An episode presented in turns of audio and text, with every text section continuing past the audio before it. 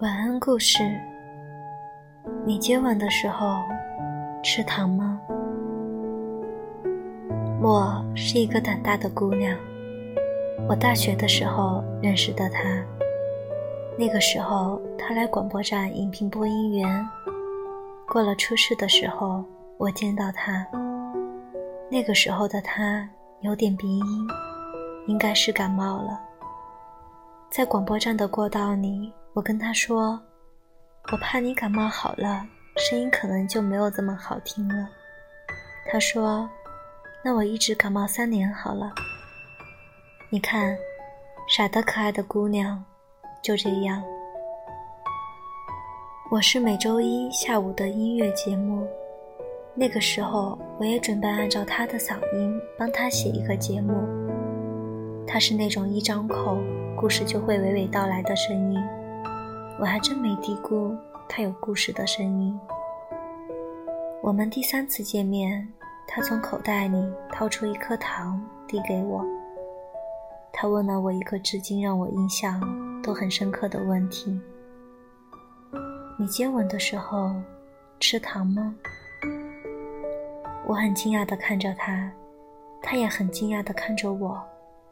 我们对视了三秒钟，他突然笑了，我也跟着笑了起来。他说：“看你写东西急得抓耳，不如我给你讲一个故事呀。”我松了一口气，接过糖，是那种硬糖，草莓味的。他说：“我的初吻就是草莓味的。”我刚打开糖纸。就差那么一点放到嘴里。听到他这一句话，我犹豫了，总感觉怪怪的。他嘴里的轻描淡写，是我心里的翻江倒海。多年后，我想起这个故事，它依然是带着草莓味的。他说：“你相信我，你只有吃着糖才知道故事是什么味道的。”莫是那种大大咧咧的姑娘，她第一个男朋友是我们学校的，但是不同校区。她没课的时候，经常坐校车去找她男朋友。他们常在商业街吃小笼包、喝珍珠奶茶。每一次见男朋友回来，她男朋友都给她两块钱，一块钱坐车。一块钱可以买报摊上的棒棒糖。后来有天晚上，他们在校区的湖边，莫问：“如果我要天上的星星，你会帮我摘吗？”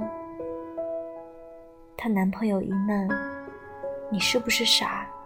来，我好好给你科普一下地理常识。你知不知道，就算离我们最近的月亮都要好几十万公里。”最快的飞船都要飞好几天了。然后莫一生气就走了。关键是她男朋友居然三天多没有联系她，没有道歉，没有电话。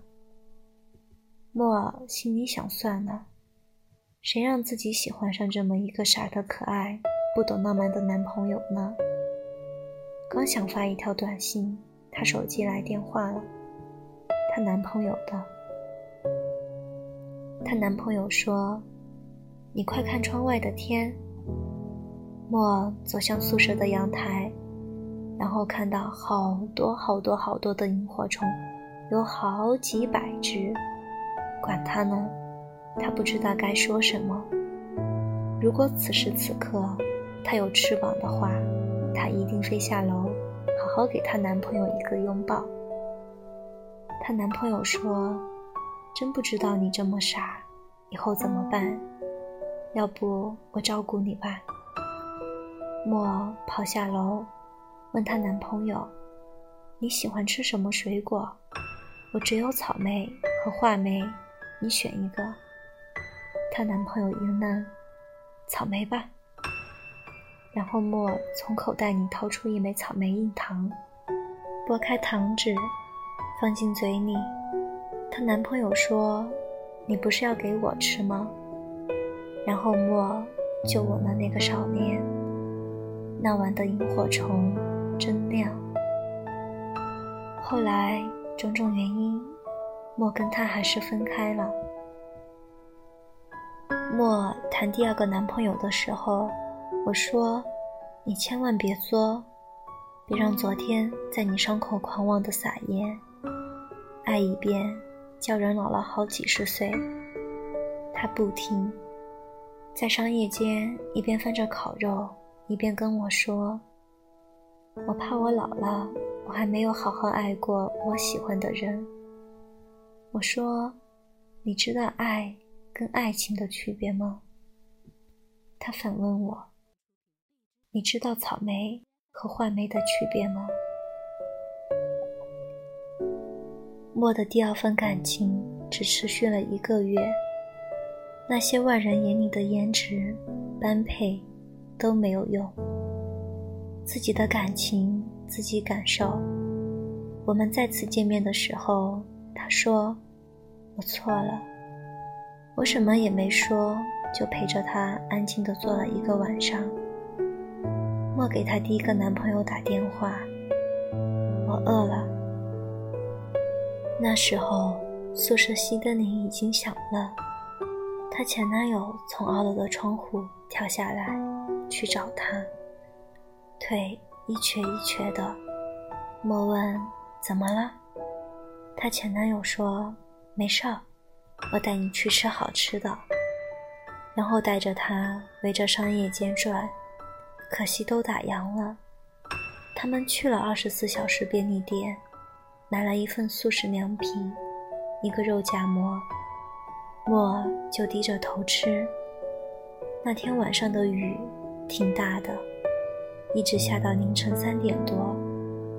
他们从便利店出来，也不说话，一直走。她前男友看着她一直翻自己的口袋，就问：“找什么呢？”她说：“没什么。”她前男友问：“要不要吃一颗糖？”他说：“好。”莫踮起脚尖。闭上眼睛前，他又看见满天的萤火虫和那熟悉的草莓味道。